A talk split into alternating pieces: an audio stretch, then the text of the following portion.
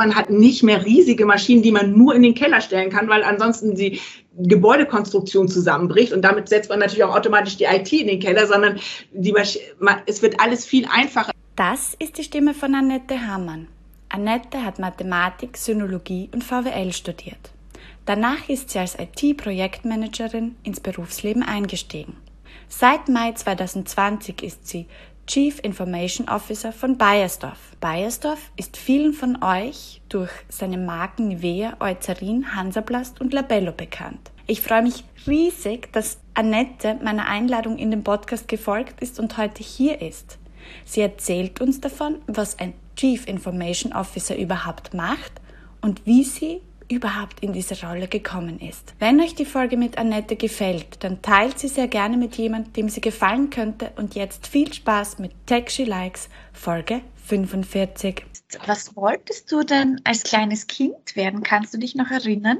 Ähm, als kleines Kind wollte ich eigentlich Pyramiden erforschen. Also um es in ein Studienfach zu übersetzen, ich wollte Ägyptologie studieren.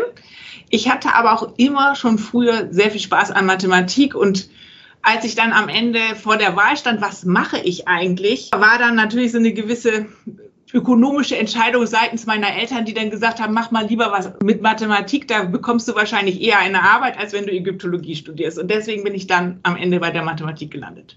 Wie kam es dazu, dass Ägyptologie da im, eine Frage war? Hast du, da, hast du das in Büchern gelesen, Filme, Videos gesehen? Hattest du da Vorbilder in diese Richtung oder wie bist du da auf das gekommen? Kannst also es war schon immer so, ich habe mich sehr für alte Sachen interessiert. Ich habe auch angefangen, nachdem ich Latein gelernt habe, wollte ich dann auch unbedingt Altgriechisch lernen. Ich habe dann angefangen, Althebräisch zu lernen, habe auch viel darüber gelesen und das war dann, Ägyptologie war dann immer so das, wo ich dachte, das ist, finde ich, am spannendsten. Deshalb wollte ich mich darauf sozusagen fokussieren.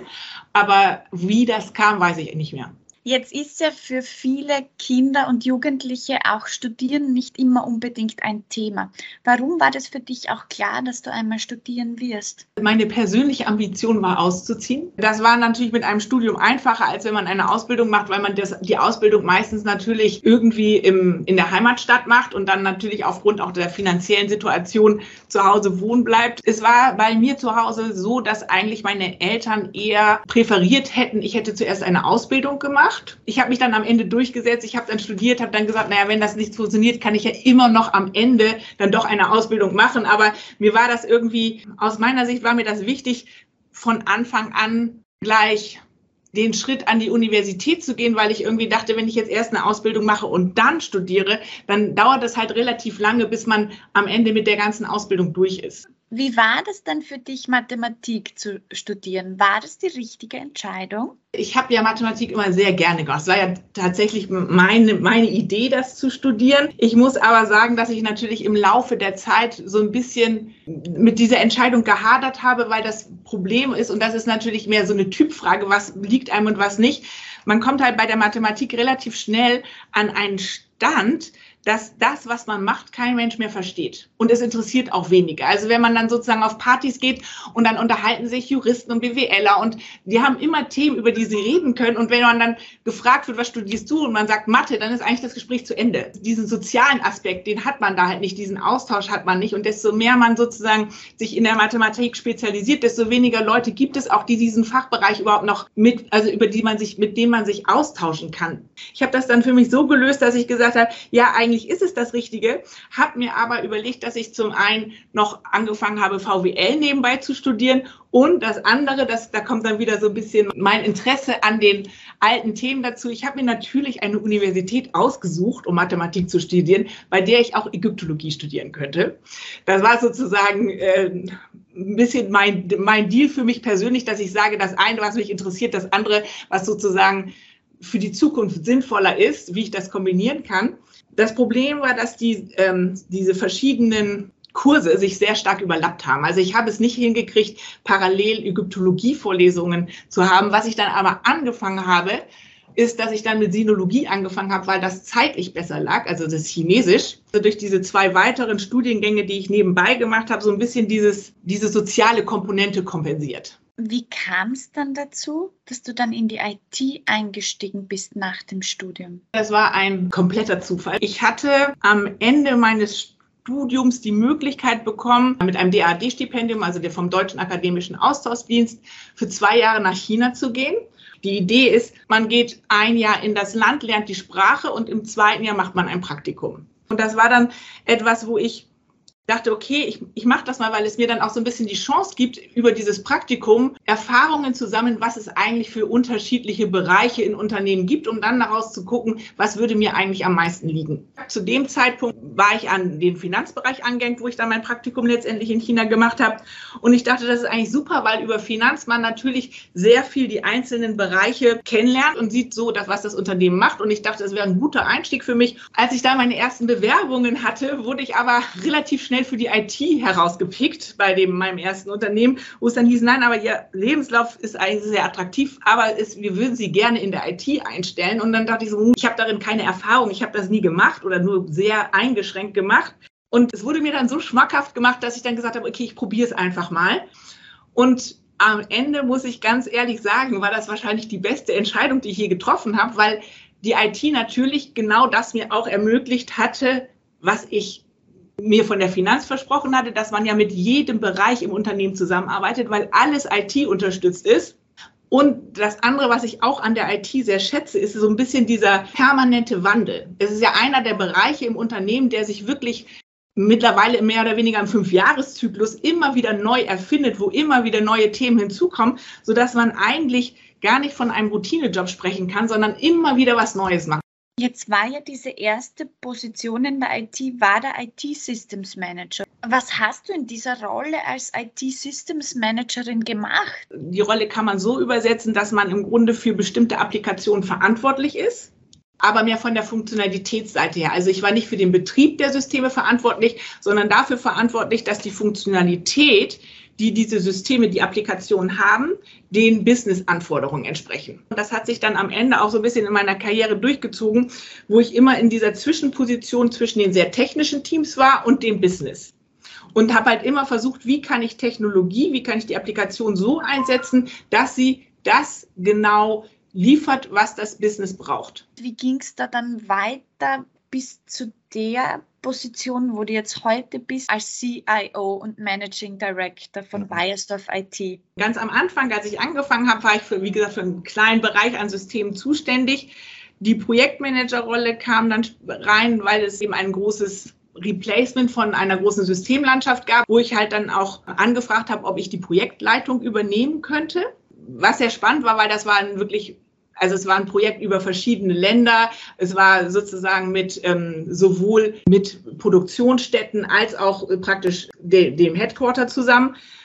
Und habe dann darauf, nach, nachdem ich das, dieses Projekt gemacht habe, was mir sehr viel Spaß gemacht hat, dann viel auf dieser Projektarbeit fokussiert. In der Firma, in der ich angefangen habe, war es auch so, dass man immer gesagt hat, nach drei, vier Jahren sollte man eine neue Rolle übernehmen. Hat sich dann halt immer wieder so ergeben, dass man halt von einem Bereich, den man kennt, in einen, einen Bereich weitergeht, der irgendwie ranpasst. Und ähm, habe dann eine Zeit lang auch sehr stark eine IT-Leader-Rolle inne gehabt. Das heißt, ich habe im Prinzip alle IT-Systeme für bestimmte Businessbereiche vertreten und habe da dann eben auch geguckt, was ist das Portfolio, was wir an IT-Systemen anbieten, was sind die Innovationen, die wir in dem Bereich treiben wollen. Zwischendrin auch einmal eine Innovationsrolle gehabt, wo es wirklich nur darum ging, neue Themen zu analysieren und sie dann möglichst schnell in die verschiedenen Businessbereiche reinzubringen. Und dann irgendwie hat sich das am Ende so weiterentwickelt. Ich habe immer versucht, eigentlich, was kann ich mit jeder neuen Rolle, die ich annehme, auch Neues dazulernen, sodass ich dann eigentlich damit immer so ein bisschen weitergekommen bin. Du hast es ja auf LinkedIn sehr schön aufgelistet, wann du auch immer wieder in diese unterschiedlichen Rollen und auch in diese unterschiedlichen Themengebiete hineingegangen bist. Und man sieht auf LinkedIn das sehr schön, du hast einmal ein Jahr und ein Monat, dann wieder elf Monate, dann waren es wieder vier Jahre und zwei Monate. Wie kam es dann immer auch zu diesem Wechsel?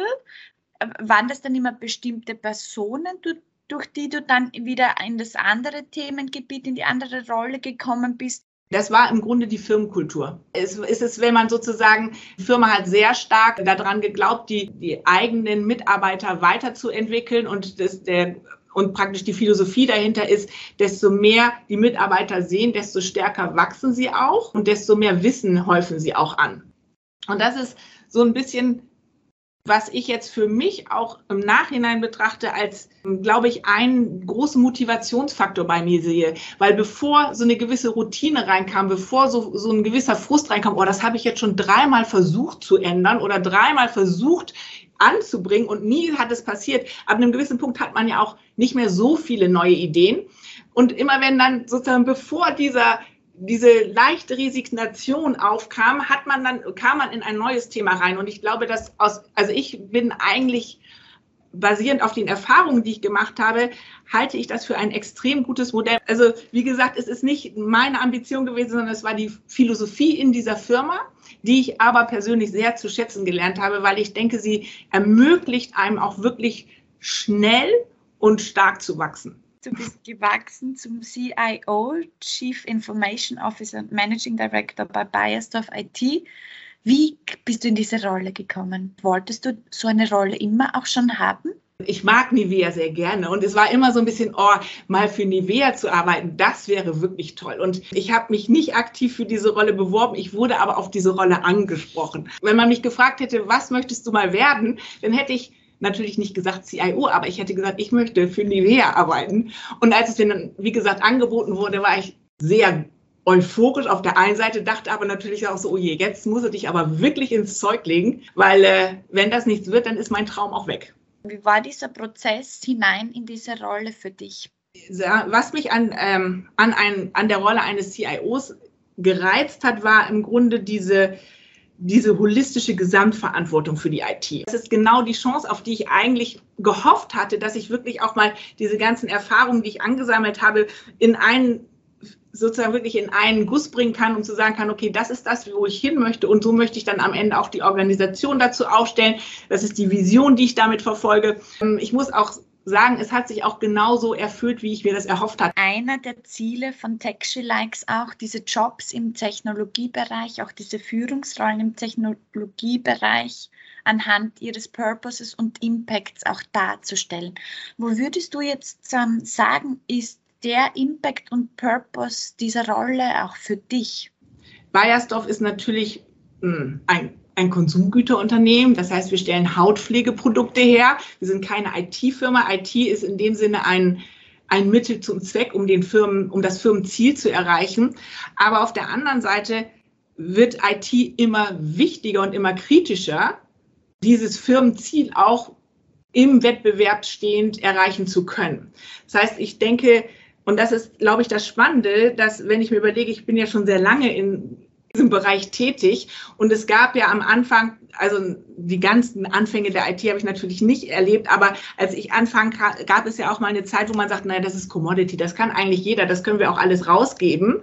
Aus meiner Sicht wurde sie halt so ein bisschen abgewertet von ihrem, von ihrem Status oder von ihrer Wichtigkeit für ein Unternehmen, während sie mittlerweile aber aus meiner Sicht eine extreme Renaissance erlebt, weil eben auf einmal IT zum einen sehr einfach geworden ist. Das heißt, man hat nicht mehr riesige Maschinen, die man nur in den Keller stellen kann, weil ansonsten die Gebäudekonstruktion zusammenbricht und damit setzt man natürlich auch automatisch die IT in den Keller, sondern die Masch es wird alles viel einfacher. Ich meine, man, man hat kann riesige Mengen Daten speichern. Der Rechenpower ist mehr oder weniger unlimitiert verfügbar. Das sind alles Chancen, die es natürlich, die sich jetzt in den letzten Jahren extrem exponentiell vergrößert haben, sodass auch die Möglichkeiten, die man hat, Technologie in den Geschäftsprozessen und auch zusammen mit den Konsumenten einzusetzen, immer mehr werden, sodass auch die Rolle der IT in einem Unternehmen immer wichtiger wird und auch immer mehr Impact haben kann. Jetzt hast du ja schon die Rolle der IT im Unternehmen als ähm, unglaublich wichtige ähm, auch ähm, hervorgehoben. Wie schaut es denn bei dir jetzt auch privat aus, was den Stellenwert und die Rolle der IT betrifft? Hast du einen technologisierten Haushalt? Nee, ich bin dann noch sehr konservativ unterwegs, weil ich natürlich sozusagen für mich persönlich so ein bisschen die Vereinbarung getroffen habe ich habe diesen Bereich Technologie, Mathematik, analytisch. Das mache ich sozusagen, es macht mir Spaß.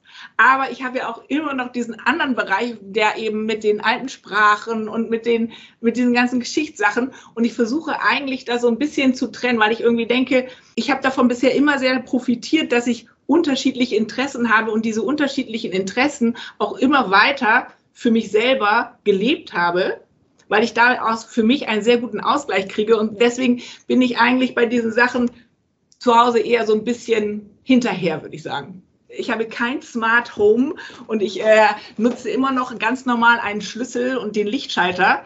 Und äh, ich glaube, das wird sich, wenn nicht mein Sohn oder meine Töchter sich daran mal wagen, auch nicht so schnell ändern. Du hast jetzt deinen Sohn, deine Töchter auch erwähnt. Was würdest du dir denn wünschen, dass die mal auch von dir sagen? Also was mir wichtig ist, Ihnen mitzugeben, ist eigentlich die, diese Motivation, das, was einem Spaß macht, auch voranzutreiben. Und auch wenn man vielleicht mal Kompromisse eingeht, aber sich eigentlich da treu zu bleiben, weil ich denke, desto mehr einem eine Sache Spaß macht und desto mehr man sich für etwas interessiert, desto besser wird man da drin auch. Und desto mehr und desto zufriedener wird man vor allem in seinem Leben, weil man sich ja mit, mit Themen befasst, die einen interessieren. Und, ähm, und das ist eigentlich auch, hoffe ich, was ich am Ende meinen Kindern zum einen mitgebe, aber wie sie mich auch sehen, dass ich halt doch in dem Sinne mich eigentlich immer darauf fokussiert habe, dass es mir wichtig ist, ich muss mit dem, was ich tue, zufrieden sein und mit mir da auch im Rein sein. Also wenn ich eine Sache nicht so gerne mag, dann muss ich sie auch ändern. Hast du da Strategien, wie du dann für dich Dinge veränderst, wenn man was nicht mag und wie man eben das findet, was einem Spaß macht? Also normalerweise setze ich mir ab einem gewissen Punkt ein Ultimatum. Also es gibt, ich kann ein Beispiel dazu nennen.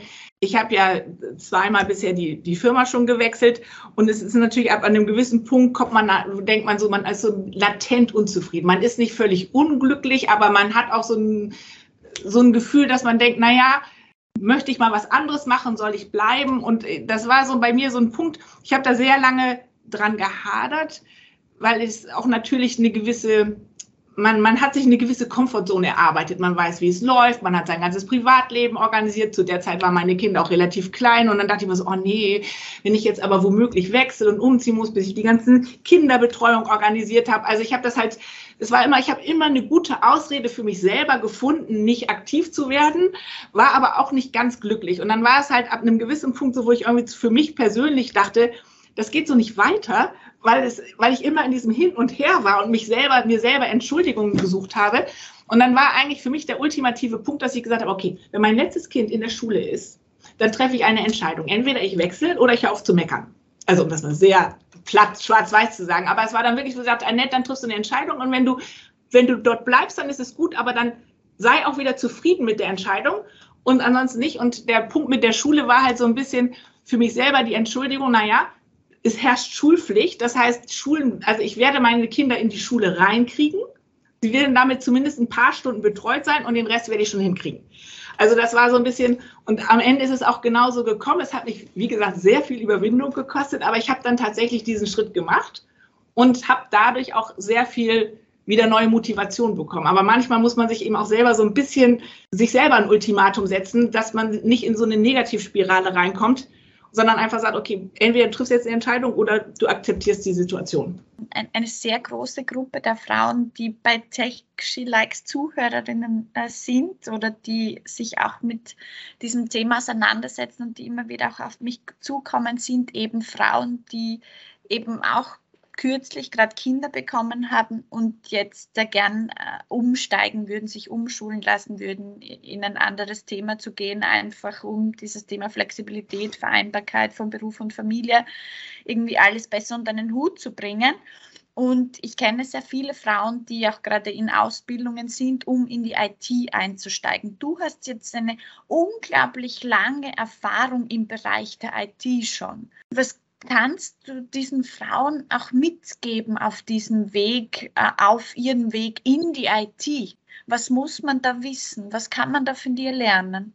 Also zum einen würde ich sagen, ist die aus meiner Sicht und also so handhabe ich das auch mit in meiner Organisation ein ein Bereich, in dem sich extrem flexibel arbeiten lässt, weil viele Themen projektgetrieben sind. Es gibt, es gibt natürlich auch Aufgaben, wo man ein gewisses Tagesgeschäft hat, aber es ist aus meiner Sicht so, dass man die Arbeit sehr flexibel einteilen kann. Dass natürlich aufgrund dessen schon allein, weil man in der IT ist, man sehr technologiegestützt arbeitet. Das heißt auch, man auch in dem Sinne wenig Notwendigkeit hat, immer Präsenz zu zeigen, sodass ich denke, in so einer Technologierolle man auch sehr viel Flexibilität als Arbeitgeber anbieten kann oder zumindest ich mache das immer, dass ich halt sage, am Ende kann man die Rollen immer so, die Rollen sind so flexibel, weil es eben sehr viel Projektgeschäft ist, dass man einfach die Aufgabe dann den Verantwortungsbereich so schneiden kann, dass sich das eben in den unterschiedlichen Modellen,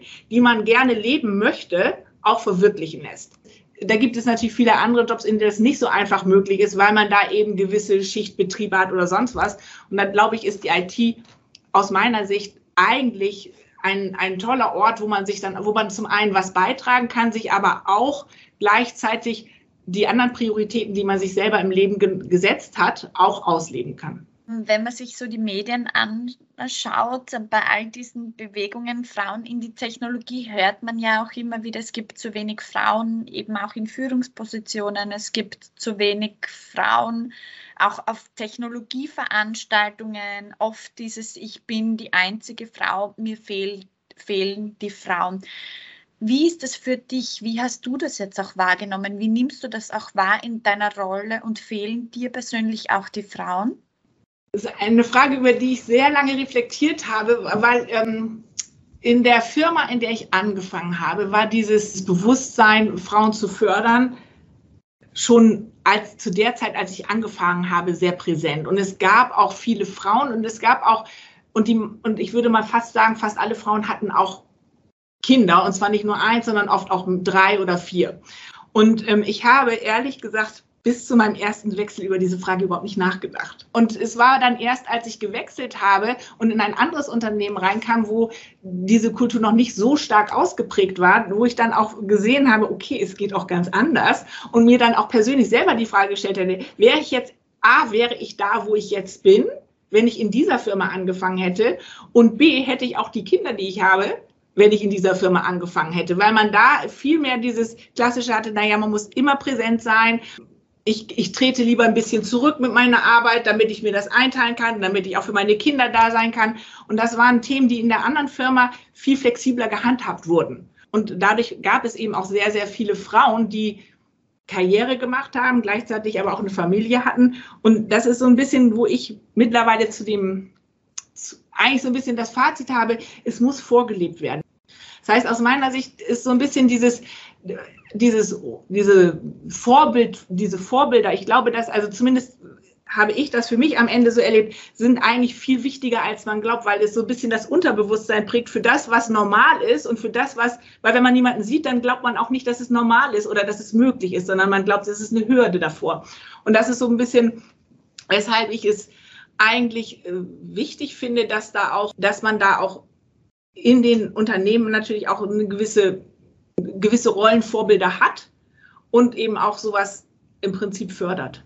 Unabhängig auch vom Beruf, mhm. gibt es für dich Menschen in deinem Leben, die Vorbildwirkung haben und an denen du dich orientierst? ich habe keine spezifischen Vorbilder. Also ich kann nicht sagen, ich habe hier zwei, drei, wo ich sage, das sind die und das ist sozusagen mein großes Vorbild und dem eifere ich nach, sondern ich habe aber verschiedene Personen, wo ich sage, die haben mich schon geprägt, weil, weil sie in bestimmten Bereichen Sachen gemacht haben, die mir oder bestimmten Charakter, bestimmte Wesenszüge hatten, wo ich sage, das hat mir imponiert und wo ich mich auch dran orientiere. Aber es ist nicht so, es sind nicht ein, zwei Personen, sondern das sind eigentlich mehr Facetten, wo ich, ähm, wie gesagt, ins Berufsleben eingestiegen bin und dann dort die, ähm, wie gesagt, auch viele meiner Kolleginnen, die schon länger dabei waren mit den Kindern. Ich kann nicht sagen, das waren ein oder zwei, sondern es war da mehr so die Masse, wo ich gesehen habe, ach, das ist sozusagen, es scheint nicht, ähm, es ist keine große Frage und habe dann einfach das sozusagen unterbewusst weitergemacht. Und so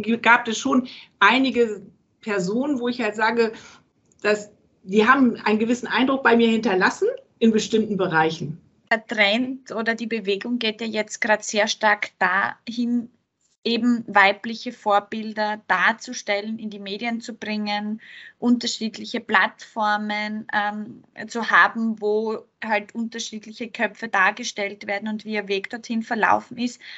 Kann man jetzt überhaupt als fremde Frau, wenn man jemanden gar nicht so gut kennt, für andere ein Vorbild sein, nur durch diese Darstellung? Gibt es da Frauen, die du nicht kennst, die du aber vielleicht durchaus inspirierend auch findest oder wo du sagen würdest, ja, die haben eine Vorbildwirkung? Ja, Frauenbeispiele, die oft, die über die Medien kommen, sind oft, glaube ich, so, dass sie zwar etwas sind, was man bewundern kann, aber ich glaube, es ist zu weit weg, um für sich selber zu sagen, das kann ich auch. Das ist zumindest bei mir so. Ich habe immer ein bisschen den Eindruck, das Problem mit diesen Vorbildern ist, wenn es nur eine Person ist, dann ist es mehr so, wo man denkt, boah, das hat einer geschafft, einer oder eine geschafft aber das ist nicht die breite Masse. Das kann einen beeinflussen, weil man sagt, man bewundert ist, aber ich bin mir nicht sicher, ob es einen auch wirklich beeinflusst in der Art und Weise, das kann ich auch. Also ich glaube eher ist es dieses, und das ist, glaube ich, oft das Problem ist, wenn man zu stark immer nur, wenn man immer nur ein Beispiel hat und immer nur eine Frau irgendwo vorlaufen lässt, dann hilft das nicht, sondern man muss eigentlich zeigen, man ist eine kritische Masse und es ist nicht eine Frau, die etwas Besonderes geleistet hat, um dorthin zu kommen, sondern ist es eigentlich ein normaler Werdegang. Und ich glaube, das ist so ein bisschen oft das Problem mit diesen Rollenvorbildern, die sehr stark gepusht werden, weil es sind eben nur eine Handvoll. Und dadurch wird es eher so ein bisschen als, als eine herausragende Leistung angesehen und nicht als, ich sage das mal ein bisschen despektierlich, als Mainstream. Das kann jeder. Und eigentlich wollen wir dahin kommen, bei den Frauen, auch gerade in den Technologiebereichen, zu sagen, das ist nicht, du musst keine Ausnahme sein, sondern das kann jeder.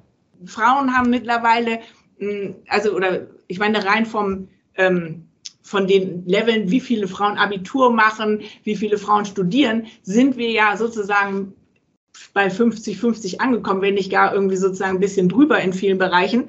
Aber wenn man eben die technischen Sachen guckt, sind Frauen einfach weiterhin unterrepräsentiert. Und das ist so ein bisschen dieses, wo ich sage, es liegt nicht am Intellekt, es liegt an etwas anderem. Und ähm, und deswegen halte ich das auch nicht für gut, wenn man einzelne Frauen rauspickt, weil man dann wieder dieses Besondere hat. Dann ist es nicht die Masse. Dann ist es nicht, das kann, ich will nicht sagen, das kann jeder, weil natürlich jeder andere Talent hat, aber das ist sozusagen für jeden erreichbar, wenn man das Interesse an dem Thema hat.